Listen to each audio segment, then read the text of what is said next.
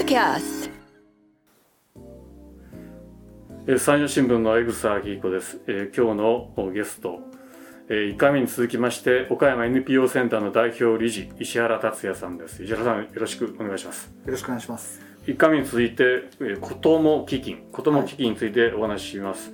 えー子ども基金とはあの山陽新聞と山陽新聞社会事業団そしてですね、えー中心的に動いていらっしゃる岡山 NPO センターの3社で2021年昨年、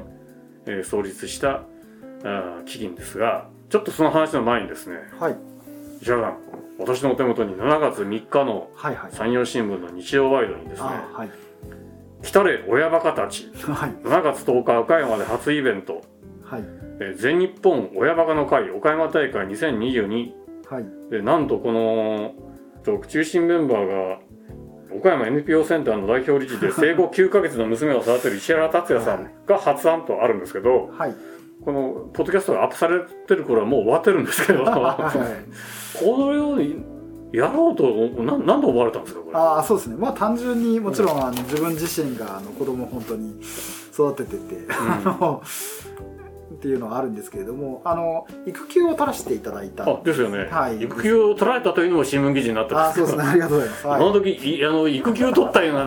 新聞記事なので石原さんから思うじゃないですかい。いやいや本当あのありがとうございます本当に。いやなんかそれをあのまあオンラインのいわゆる在宅のオンライン勤務を使って、うんまあ仕事も続けながら育休を取るっていうのであの載せていただいたんですけど。うんでそれをする過程したりとかしたのでそれこそいろんな方からあの育休のことについてお話しいただいたりとかしていてやっぱりなかなか会社内で育休と、まあ、特に父親は言い出しづらいと、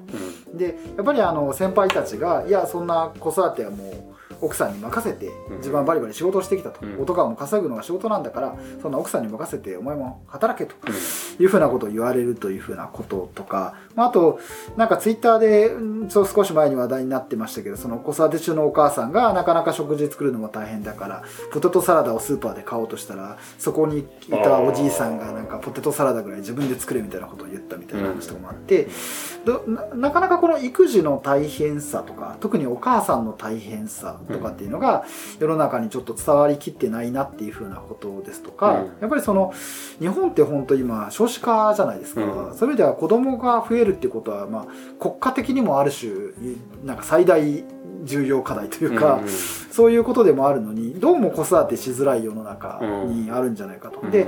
そで今までも子育てイベントみたいな感じで子育てしてるお母さんたちがなんとかっていうのはあったと思うんですけど子育てしてる人たち自身があの良いことだというかお子供大好きだっていうふうにお父さんとかお母さんが言うってこと自体が社会の中でこう奨励されるようなは世の中になればあの会社でもそういう空気にならないだろうしいやなんか取るって言ったらそれはもうお前取ってあげた方がいいと。奥さん大変なんだから1ヶ月ぐらい取れというふうにみんなが言うような社会、まスーパーでそういう人を見かけたらあお母さん大変なんだろうなと、うん。うんいやもうどんどん惣菜でも使ってなんとかした方がいいんじゃないか、うんなんだったら私が面倒見てあげようかみたいなことを言うようなまあ本当これの前回のなんですかポッドキャストで話があったみたいな、うん。子育てみんなでするみたいな社会に近づいていく一歩としてうん。自分の子が可愛いって言うっていいことだよね、うん。っていうことをこうすするイベントにしたいなという。あの実はそういう意味では子ども基金ともつながってるんですけど僕の中では、このイベントの目玉があの親バカ宣言で、はい。えー観客観衆が見守る中で親バカと書かれたたすきをかけたお親が子供への愛を叫ぶ。はい。はそういうのをちょっとやってみようかなと。昔なんか青年の主張みたいなの 校舎の上で叫ぶのがあったと思うんですけど あれのちょっと親版をしてちょっとそういうなんかあ子供や奥さんへの愛を叫んでみようと。これどこれどこでやるんですかこれ。あこれはあれですね北中瀬駅前の、あはいはい。はいブランチ岡山北長瀬と隣のあの新しくできた公園のところでうん。しようと思っていましてあの、うん。マルシェもいろいろ家族で食べるのに楽しめるようなものを出していただいたり、あとあの消防岡山市の消防音楽隊さん来ていただいて演奏とかお消防車も来たりしますしうんいろんなあのそういう親子で楽しめるあのもちろん子育て相談もですね小児科さんとかあの助産師さんが相談になってくださ結構大大々的にやるんですね。ねいろんなものがあってですね。うんで家族で来ていろいろ相談に乗ってもらったりそういう一緒に美味しいもの食べたりとかうん。ステージ見たりとかっていうのを一日楽しんでもらうようなイベントをしようといやーこれあのこの会場の近くに木下大サーカスもやってああそうますのでですね。連あの動一緒にいていてだければ そうですね。はい。なんかサーカス見た後にちょっと寄っていただいて楽しんで帰っていただいたらってそうですよね。いう僕のうちもちょっと ありましてちょうどあの、はい三吉部さんたちがサーカスしておられるのでそうですよね、連動すればいいなと思って、まあ、残念ながらこのポッドキャストアップされてるのはもう終わってるんで。そうですね。まあ、また報告いただければと思うんですが、はい、今ちょっとおっしゃったようにはい、なんていうか子供を育てやすい環境というか、いあのいろんな人が別に、はい。あの手助けしてもいいんだよという、はい。そういう雰囲気を作ろうじゃないかと。はい。あまあその今ないわけではないんですけど、はいはいはい。もっと注目してねっていうそういうことなのかなとは思うんですあーおがっしゃる通りです、えはい。えさっきのあのそのポテトサラダをうんぬんという話はただあのあれですねううち我が家なんかでもあのみんな仕事してますからはいむしろあの作るよりあの買ってきたものを食べた方が美味しいなって思う そういう そういう概念もあるいやいやありますありますあります、ええ。そうくらいねあもっと肩の力抜いて、えーやればいいのになというようなまああのそれこれあくまで個人の意見ですけれども。いやいや。いやいやでもなんか本当そういうこう江笠さんのようなある種こうおじいちゃんとかお父さんが増えればですね、うん。またお母さんもやりやすかったりとか、うん。あのお嫁さんというかもやりやすかったりすると思うんですよね。ね。本当にあの今ね、食器もあの食洗機家庭用の食洗機もだいぶ広がったので食器洗いはもう食洗機にしてもらった方がいいんじゃないかとか、うん。掃除機も今ルあの自動の掃除機があるので、うん。ああいうことも含めてあのでそれでその分子供に時間を使うとか、料理の時間を短縮してそれより子供と一緒に食べるようにするとか、なんかそういうことも本当推奨されていけばいいなと思います、なんかそうすれば結局その虐待するとかっていうことも正直減るだろうと思いますし、うん。子供自身ももっと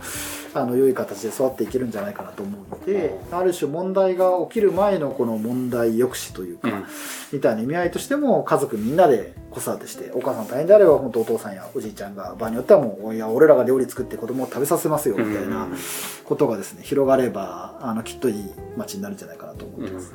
まあ、今おっしゃったようなことを、はい。あのーもう親ができないんでちょっとちょっと代わりに ちょちょっとやりますよっていうのがあの子ども基金に登録している、はい、まあ、いわゆる支援をするための支援団体。はい、なんですけども、ちょっと今回あのどういったと団体が登録してるのかなっていうのは、先ほどあのはい。前半ではお名前が出てましたけれども、はいはい。一つ二つ三つちょっとあはいはい。あの石原さんの方からご紹介いただけますでしょうあか。そうですね。はい。あのそうですね。今登録していただいているものを大きく分けるとやはりその不登校や引きこもりのご支援をされているような組織さん、はい。まあ、さっきのようにあの不登校や引きこもりといっても、まあ、いわゆる怠けているわけではなくて、うん。なかなかそういうこう心理的に難しかったりとかいろんなことが重なっていけなくなって、まあ、対人恐怖もあると思いますけども、いう子がいるのでそういう子の支援をしているところが、まあ、大きく言うと一つあって、うん。であとはいわゆる生活困窮の支援をしているっていうふうなところですね、さっきのような食べられないとかそういうふうなところの人たち、であとは、えー、と病気を持っておられて、うん。まあ、病気も本当にあの難病の場合には結局その子供にずっと付き添いをしなきゃいけないので仕事もなかなか親御さんもできなかったりですとか、子供自身も本当いろんな人工呼吸器つけたものじゃないといけないとなると、ういろんなことが難しかったりするのでそういうことを支援しているような NPO の方々がいくつかというふうなのと、うん。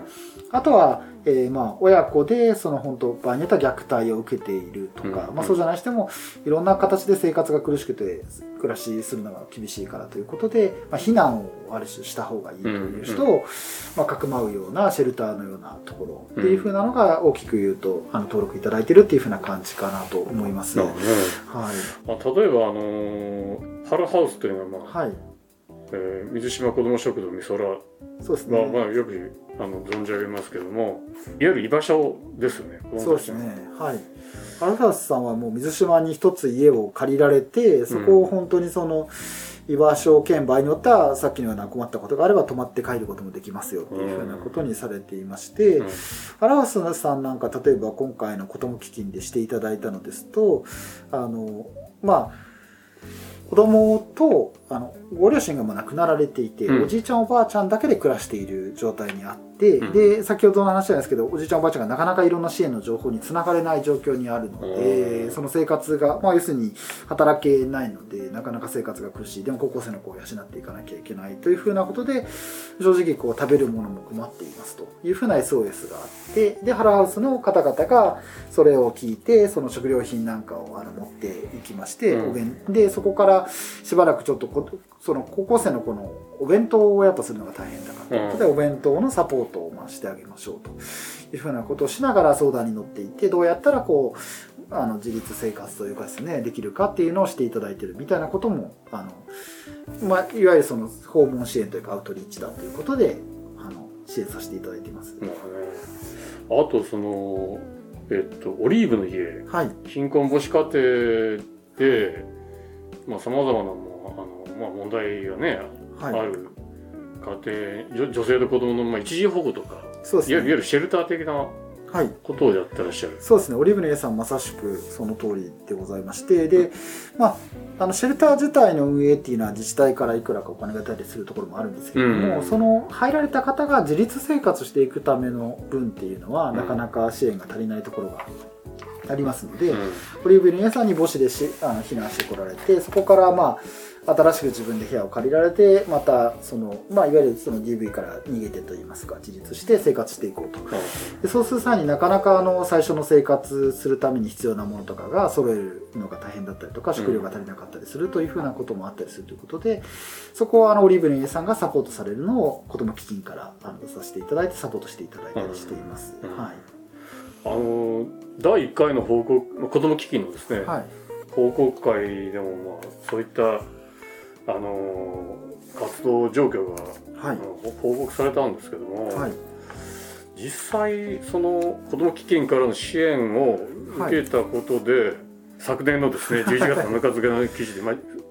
えー昨年の11月6日にあの、えー、三州のサンタホールで開かれたはい。活動報告会で、はい。えーいわゆる子ども基金から支援を受けたあの4団体の活動報告があったんですけども、はい。こう読むと、まあ、さあの倉敷のハラハウスなんかは、えっと、スピーディーに資金が届くはい。ので十何人動けたってはい。いう、うんまあ、あのいわゆるそういう、まあ嬉しい報告というかはいはい。ありましたよそうね。そうですね。やっぱり、まあ、あの前半のポッドキャストでもお話ししましたけれどなかなかやっぱり助成金申請するって時間がかかったりしますし、うん。なんかやるんだとかいつやるんだとか聞かれても、まあ、難しいところもありますですよね、ん。SOS が出たら行くんだってことになると、事前に何回行きますとも言えないってこともあったりするので、そういう意味ではこの子ども基金に一緒にさせていただいている基金は本当あの行かれたらうちでお金払うっていうふうになってますので、うん。そういう意味では本当にあの支援スピーディーにしていただけるようになっていると思います。でこのあのこの第1回目の報告会の記事の見出しがですねはい、非常に不思議な見出しではい。子ども基金子ども支援の循環をという見出しだったんですよ。はいはいはいはい子ども支援の循環ってどういうこと？というんではい。ずーっと記事読んでると普通記事ってあのあのリードといってあの文章の最初の方にあの、結論が来るんですけど、まあ、はい。確かに書いてありますが、えー支え合いを継続循環させる力にはい。これだけ読んでもちょっとよく分かんなくて 一番最後のコメントで危機に支えられた子供が将来いわゆるはい。子供危機に支えられた子供が将来支援する側になると。そんな循環が広がってほしいはい。と、まあ、締めくくられてるんですけども、はいまあ、ああなるほどなと思ったんですよね。はい。これら辺がやっぱりあれですかね。こう目指す姿なんあでしょうね。そうですね。姿のはい一つか、そうですね、と思います。はい。あの、本当今、年間サポーターみたいな形で、あの、毎年毎年決まった額をご寄付くださるという登録の仕方をしていただくようにしてまして、で、それを、でまあ、親の方がずっと例えば少しずつでもということでしていただいて、それがやがてお子さんが大きくなって、また家族を持たれるようになったら、それに登録していただいてってなっていて、で、まあ、当然ですけど、あの、岡山県内全部の人たちの中でお困りの方っていうのは、まあ、ある限られた方では、当然、全体から見ればあると思いますので、だけど、まあ、前半のあれのように、まあ、それが、その、助け合っていくってことがすごい大事だと思っていますので、やがてその方も、そうじゃなく助けられる側に回っていって、その人がまた支えていって、何割かおられる困ってる方々を支えていく街になると、まあ、ある種岡山本当す住みやすい街にもなっていくってことがあるんじゃないかなと思ってます。でさてですねちょっとここで、あのー若干話題を変えま変えましてというか、まあ、関連をするんですが、はいはいはい。あの市原さん自身ご自身も、あのー直接携わっていらっしゃる、あの公共冷蔵庫あ、公共冷蔵庫。はい。というう仕組みがあってこれ非常にあの、えー第12回日本ファンドレイジング大賞、はいはい寄付えの賞ですね、ーそうですね、それを受賞されたり。はい、はい非常にあの、えー全国から注目されている仕組みなんですけども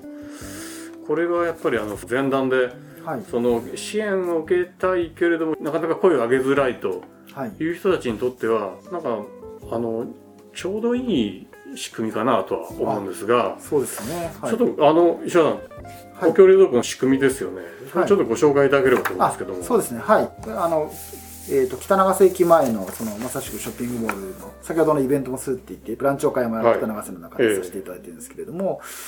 えっと、先ほどの LINE の話のようになかなかあの人に会って、まあ、支援する人のところに会いに行って、うん。そこからもらうっていうふうになると、まあ、それがおっしゃるようにちょっと心理的にちょっとしんどかったりっていうふうなことがある。まあ一番は人に知られたくない自分が困ってる人だなんて知られたくないってこともあるでしょうしやっぱり人間あの何回も何回もこのもらいに行くってなってやっぱま毎回毎回、まあ、ある種こう恵んでもらうってこともないですけれどそういう気持ちにもなってしまってやっぱし心理的にすり減っちゃうところもあるんじゃないかなということで、まあ、そういうことにならないようにっていうふうなこととあとはあのまあ、夜の仕事も掛け持ちされてなんとか掛け支えてるみたいな人もいるので、あの夜夜中でも場合によっては食料品もらえたら嬉しいけれど昼間だと取りに行けないという方もおられたりするというふうなこともあるかと思います。あちょっと待ってその十分私が説明したかったんですけど公共冷蔵庫とは何ぞやというあたりがはい。個人や企業が寄付した食料品とか日用品が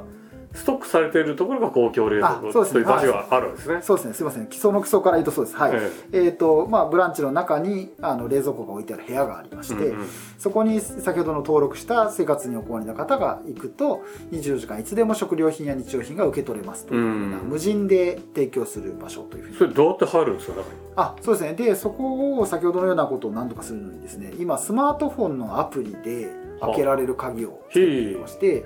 でまあ要はお困りの状況は我々で確認して確認できた方にスマートフォンのそのアプリの権限を提供いたしますと、うん。でそうするとスマートフォンを持ってその扉に行くとスマートフォンに開けるというボタンが出ましてそれを押すと鍵がガチャッと開いて入って中のものを取ってで今あのバーコードでですねあのレスーパーなんかも結構今セルフレジって言ってなってるんです、あれと同じような形にしてありまして持って帰るものをバーコードスキャンをしてあの持って帰っていただくと。うん。でそうすると我々の方では、えーその A さんが何時に開けて入られて、うで何々を持って帰れたかっていう記録が全部残っているというふうになっています。うんそれによって要は不正利用とかもないようにということですとか、うんあのどれぐらいの頻度でどれぐらいの方が利用されているのかみたいなこともうちで全部無人ですけどちゃんと把握できているとうん。いうふうな仕組みになっています。あれ提供してくださる、はい。あのところ、まあ、個人もそうですけど、はいはいあの会社とか団体ですよね、はい。はまあ数はだんだん増えてるんでしょうけどもはい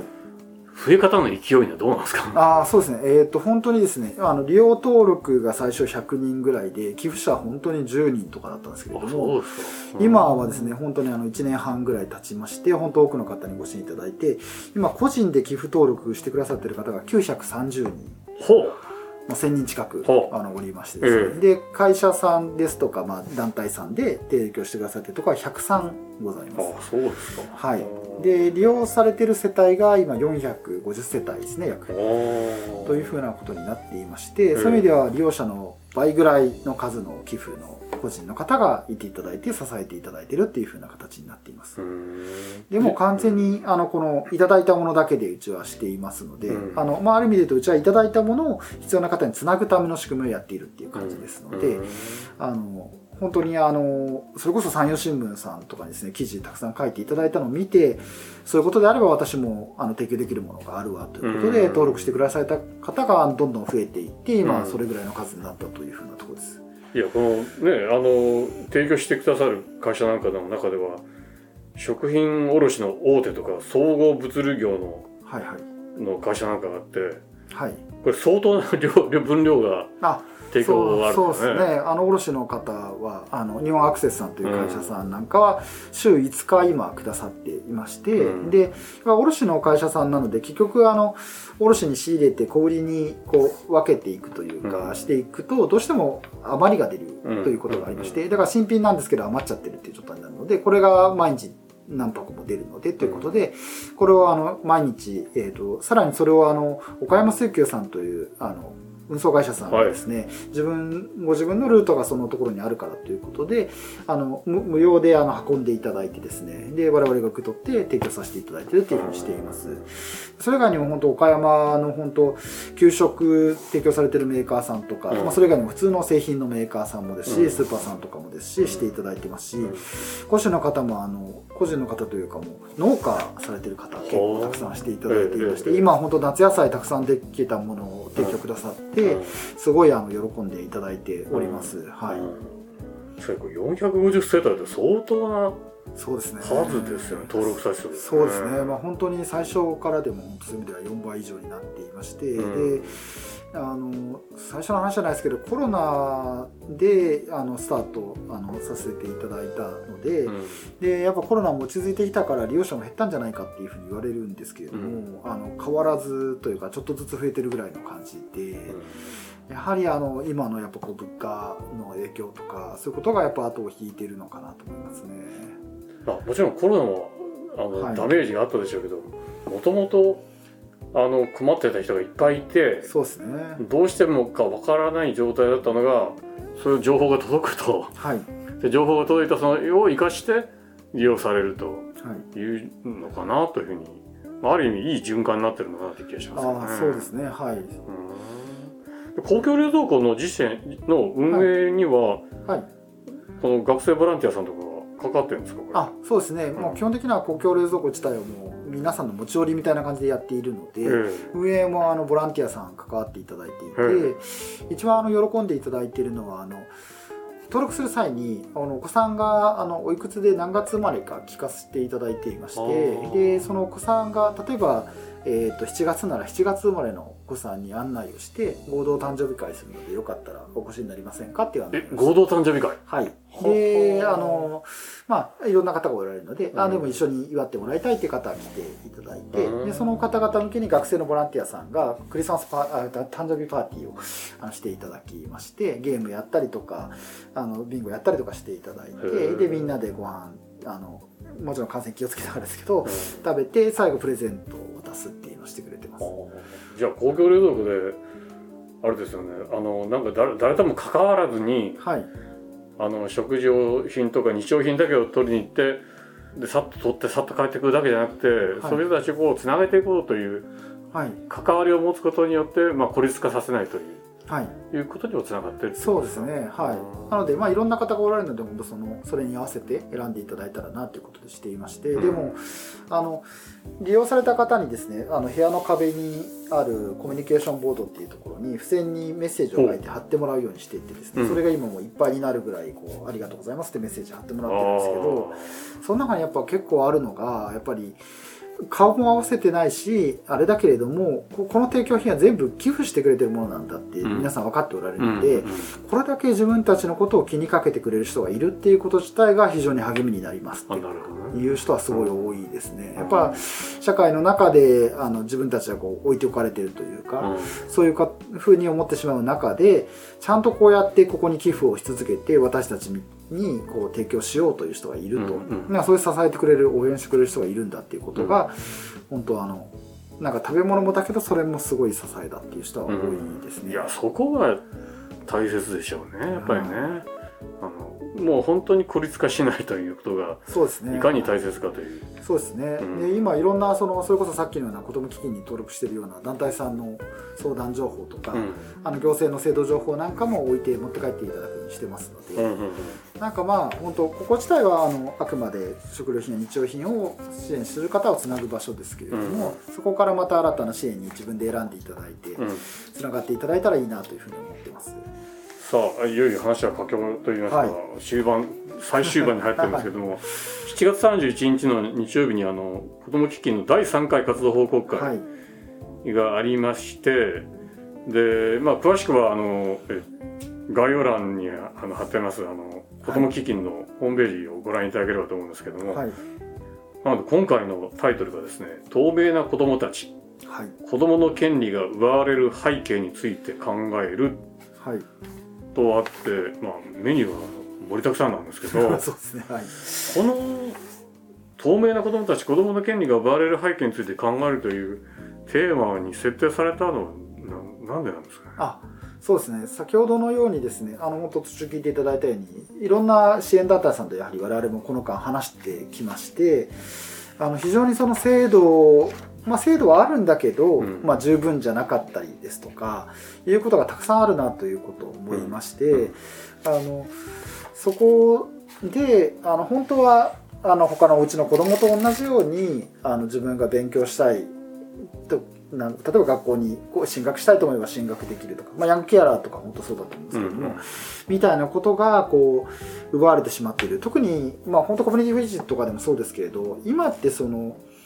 まあなんか言い方難しいけど、まあ、例えばホームレスの方で駅に寝られてる方とかっていうのはあのそういう状態なんだなっていうことは目に見えてわかると思うんですけれども、実際コミュニティフリージに登録されているような方って服装とか見た目からでは全くそういうことはわからないですよね。うんで同じように子どもたちもこう普通に制服を着てみんないる中で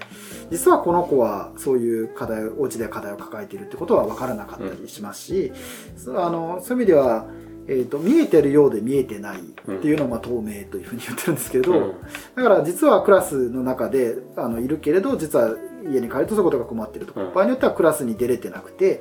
把握されてあの普段見えてないんだけれども実は家でそういうことになっているっていう子もいるというふうなことで,、でその子たちに十分に先ほどのように支援が届ききっていなかったりですとかあっても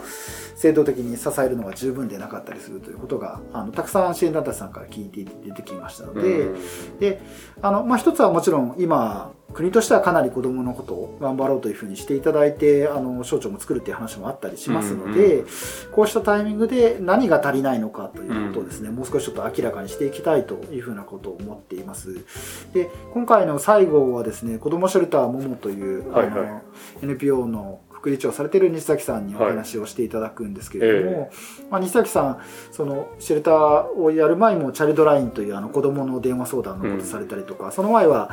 えー、といわゆるその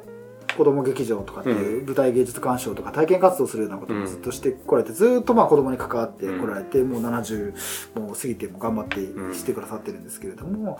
まあ、そうした編成の中で今子どもたちにこうどういうことが大変なのか何の制度とか仕組みがもっと変わんなきゃいけないのかっていうことをお話をいただいてみんなでちょっとそこをどう良くしていけれるかっていうのを考えるきっかけにできればなと思っております。なるほどね。いやこの活動報告やらシンポジウムのパネリストやら コメンテーターやらクロストークの登場人物話題提供者これお一人ずつね登場いただこうかと思うんですよ。これからポッドキャストに。ああぜひぜひ、ええ本当にそう思います。なんか3年間分ぐらいありそうな。ぐらいこう非常にあの話題豊富な話題豊富というかいろんな活動なさってるなというふうに思います。まああの活動報告会7月31日ありますけれどもこのポッドキャストをお聞きになってぜひ参加されたいと思われる方は子ども基金のですねホームページをはい。URL 貼り付けてますので、それからご覧いただいて申し込みをそれあこれオンラインでもあのウあェブでも見れるんですね。はい、という